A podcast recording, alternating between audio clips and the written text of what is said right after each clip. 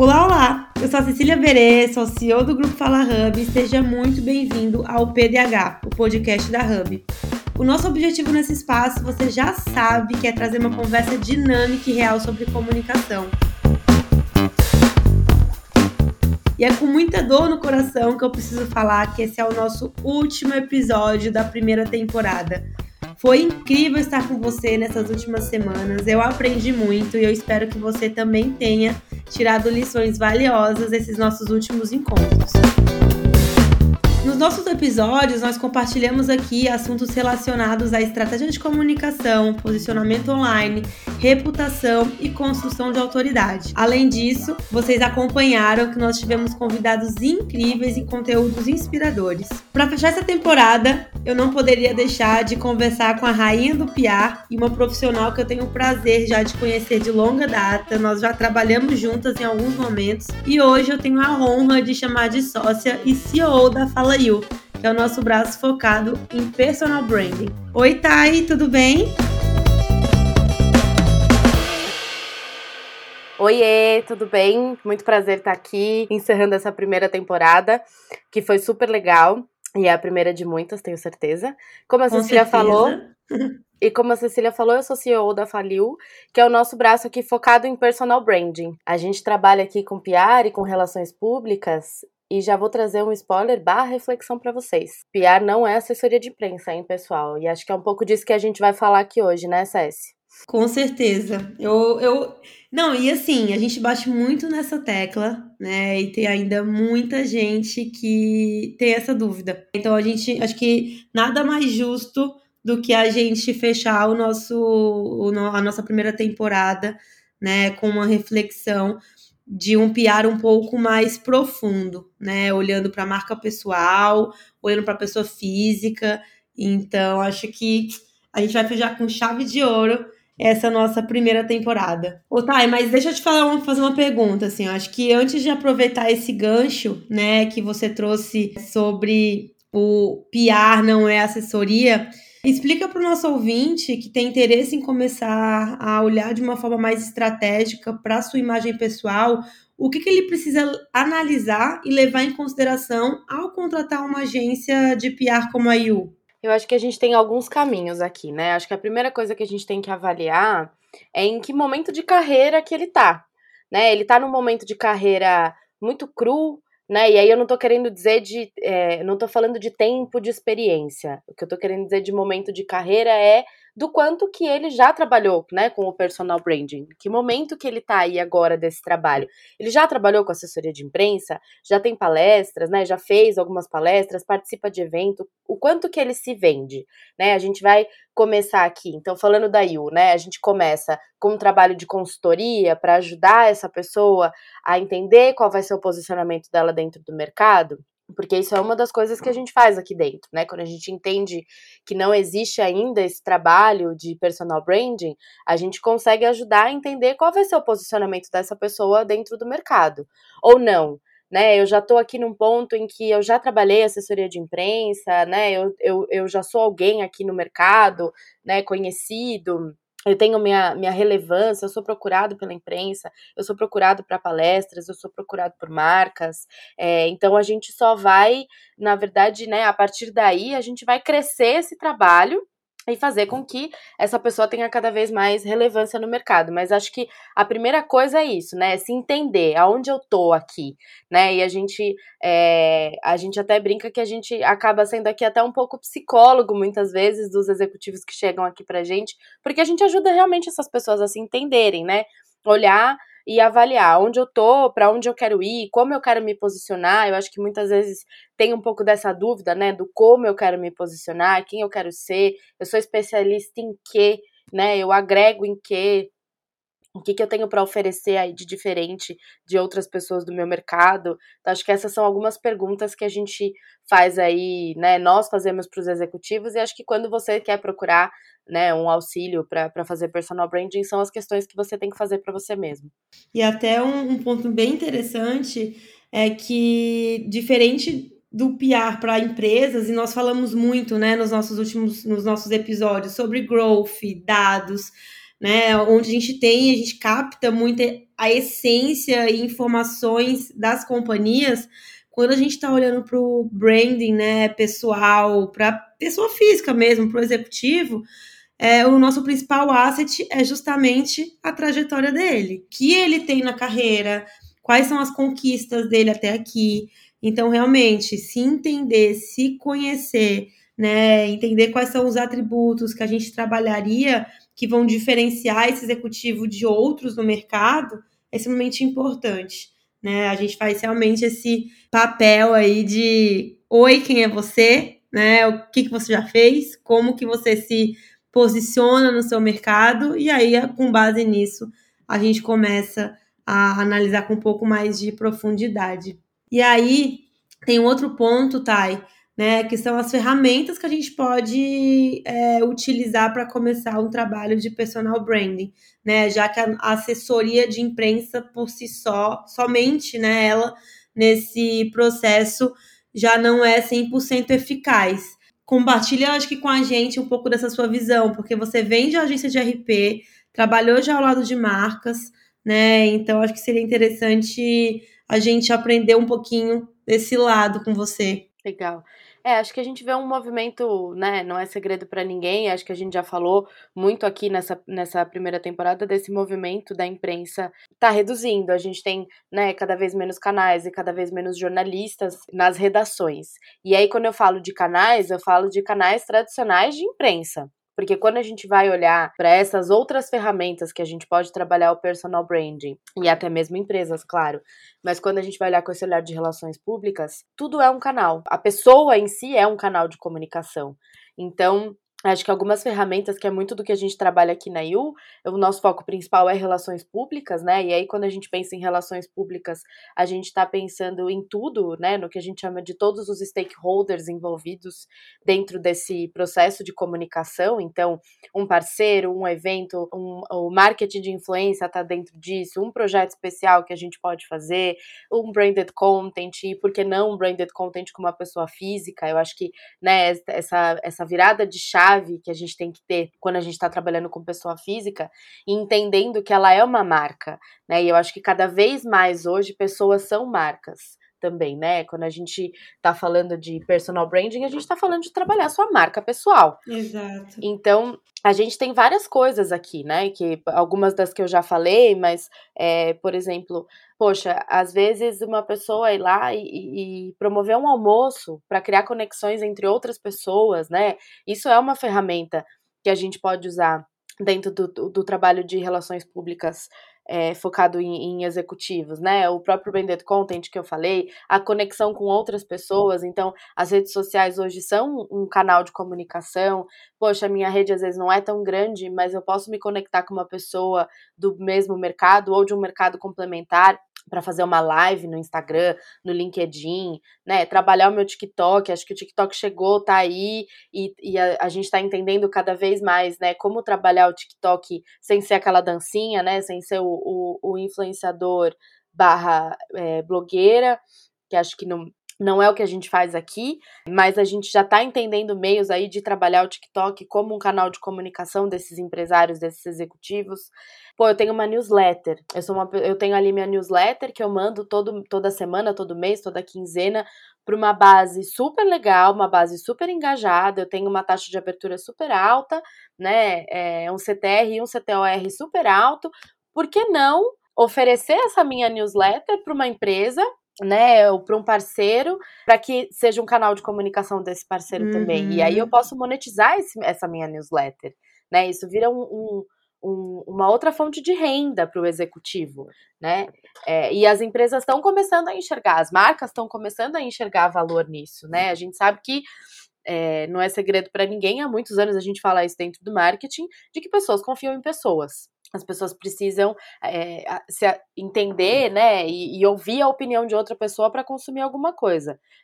Tá aí o movimento de influenciadores que não deixa a gente mentir, né? O Brasil cresceu 90, 95% a base de influenciadores deles durante a pandemia. Então, muita gente acabou virando criador de conteúdo, porque está ali, está em casa, né? Muita gente usou o conhecimento que tinha para fazer aquilo é, é, virar dinheiro. E isso vira uma fonte de renda, né? E por que não uma pessoa que tem uma super de uma bagagem, anos de experiência, muito conteúdo para fazer, é, por que não monetizar os seus canais? E aí, monetizar o seu canal não significa só fazer um publi no Instagram, né? A gente tem várias outras maneiras de, de monetizar os canais. Esse exemplo que eu dei da newsletter, né? A, a gente tem aqui um podcast, por que não se esse executivo também tem um podcast, trazer um anunciante ou fazer um programa todo patrocinado por uma marca e aí a gente vai, né, falar sobre temas perenes a essa marca.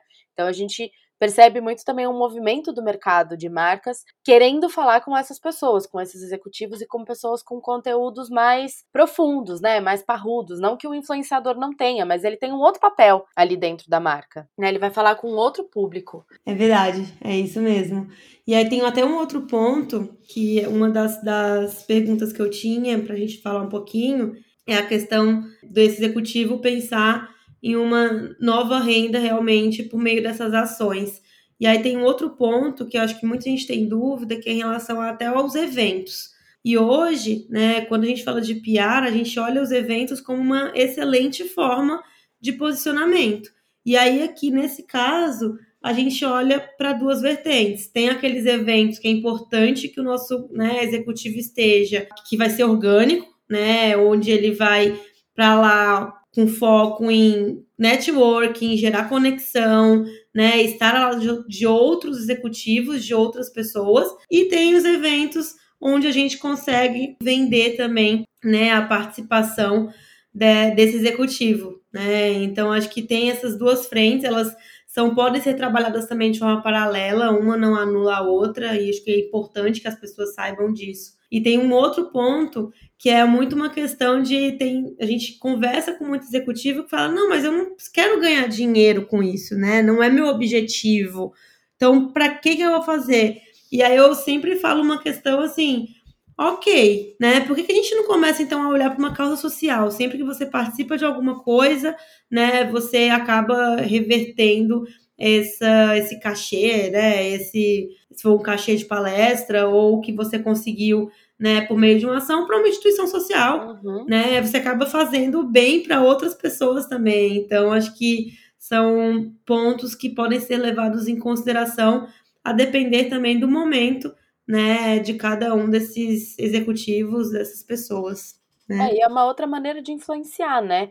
Porque no fim Exato. do dia aqui a gente tá, a gente tá falando, e acho que foi, né, é, essa virada de chave, toda a nossa conversa começou muito disso, né, da gente entender é, o executivo hoje como um influenciador digital, né? Toda a nossa conversa com, começou ali, é, quando a gente viu que isso era um, um gap do mercado. E aí você, né, apoiar uma instituição é, é uma outra forma de você influenciar né? Você não, não, não deixa de ser um, um, influenciador ali e ainda um influenciador do bem, né? É o melhor tipo de, de influenciador.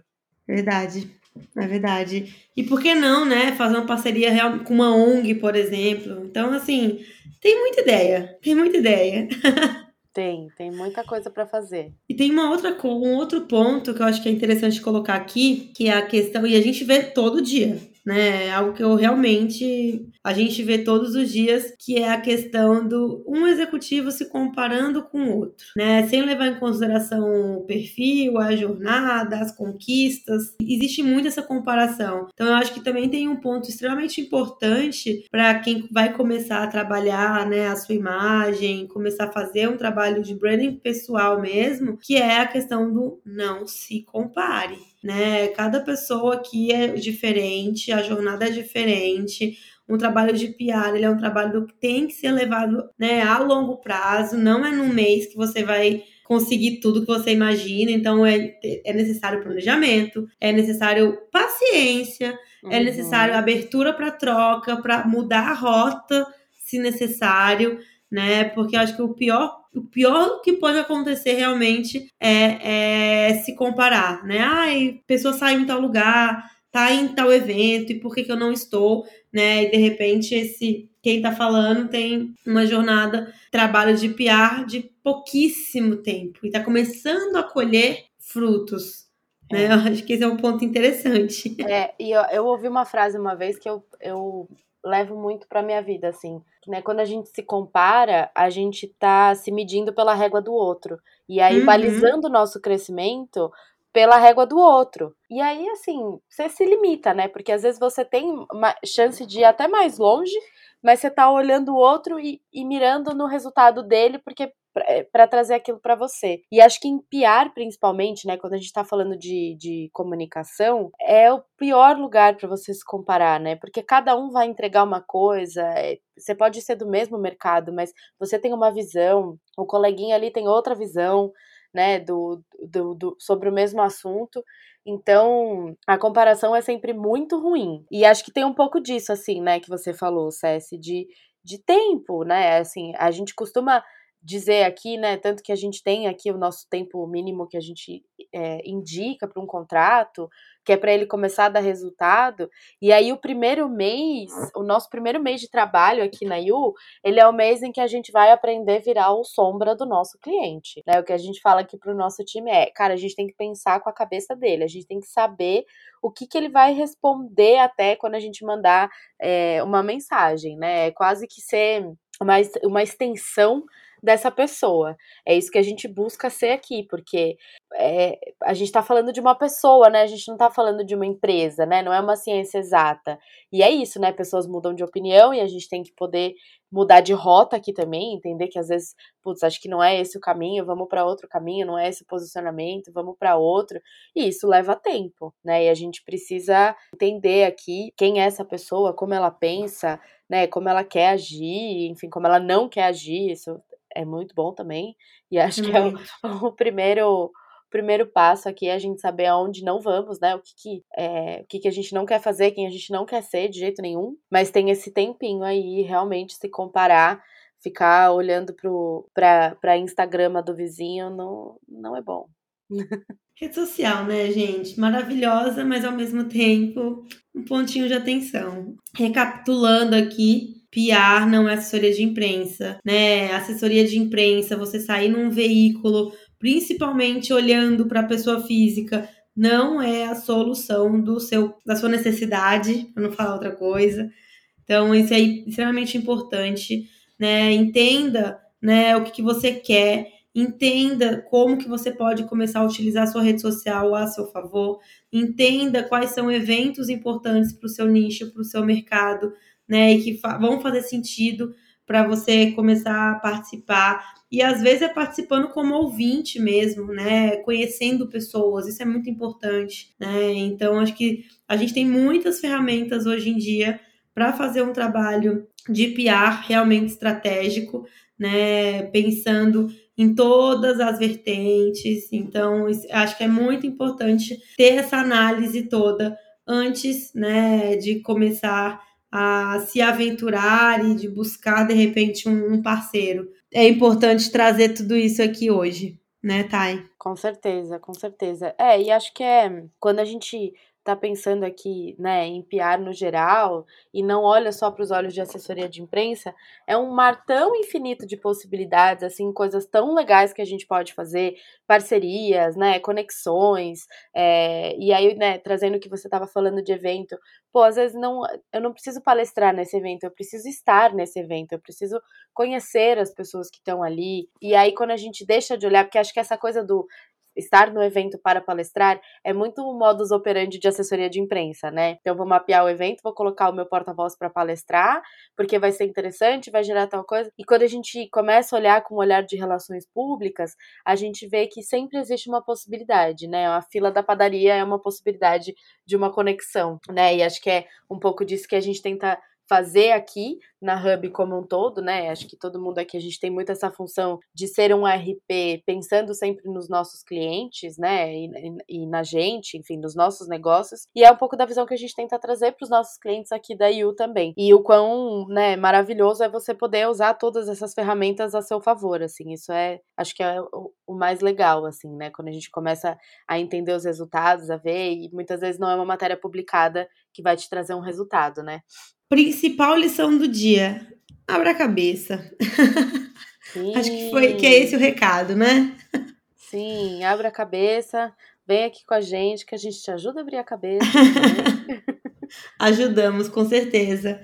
É, e aí eu acho que aproveitando, né, que a gente está falando de, de marca pessoal também, trazendo já uma conexão, inclusive, com o nosso episódio anterior. Vou deixar aqui o meu arroba, né, porque eu acho que é importante né? Eu, como é, uma das sócias da IU, né, a gente fala muito de o que a gente faz e o que a gente prega. Né? Então, é, eu fiz um compromisso comigo mesma, né? Que eu ia começar, inclusive, a me posicionar e utilizar minhas redes sociais com um pouco mais de inteligência, né? Então, galera, me sigam, né? Arroba Cecília Berê. A Tainá vai fazer um compromisso público aqui hoje, né, Bom. Tainá? Vou. Em relação a, a também virar essa chavinha. Vou. Gente, é que assim, ó, eu preciso confessar para vocês, entendeu? Ensinar para as pessoas, né? Fazer o nosso porta, o nosso cliente ali ser super ativo, né? Ser essa pessoa ali da rede social, do, do, do network, da conexão, do vamos produzir conteúdo, vamos falar em tudo que é canal. Muito fácil. Agora, fazer, fazer mesmo, sim. Sabe que negócio casa de ferreiro espeto de pau? Não somos essa, viu? Sou eu mesma. Era, não sou mais. Boa. Já prometi. Boa. Seu LinkedIn, então, pra galera. Meu LinkedIn, Tainá Prota, Tainá com TH, Prota com dois T's. E meu Instagram, arroba Taiprota. T-H-A-I Prota com P de pato, viu, gente? Não é com F de frota, não. Ai, boa, boa. Bom, já que agora todo mundo aqui já, né, compartilhou o seu famoso arroba, é, infelizmente, né, nós estamos chegando ao fim deste episódio e também, né, ao fim dessa nossa primeira temporada. Mas já digo que nós vamos ter nossa segunda temporada. A gente está começando a pensar nela com muito carinho também. E enquanto isso, Continue seguindo a gente no Instagram, FalaHub. Lá diariamente a gente compartilha conteúdos sobre esse nosso mercado de comunicação, sobre PR, sobre eventos, sobre assessoria, né? Então todo dia tem um conteúdo lá relacionado a esse universo maravilhoso.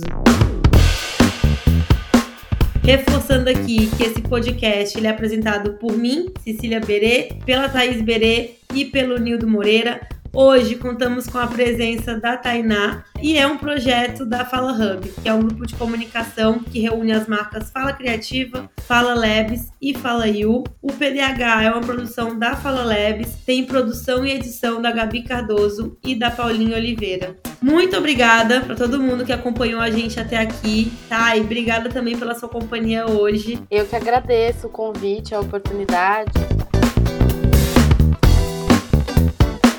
Foi um prazer estar aqui com vocês durante esses oito episódios e nos vemos na próxima temporada.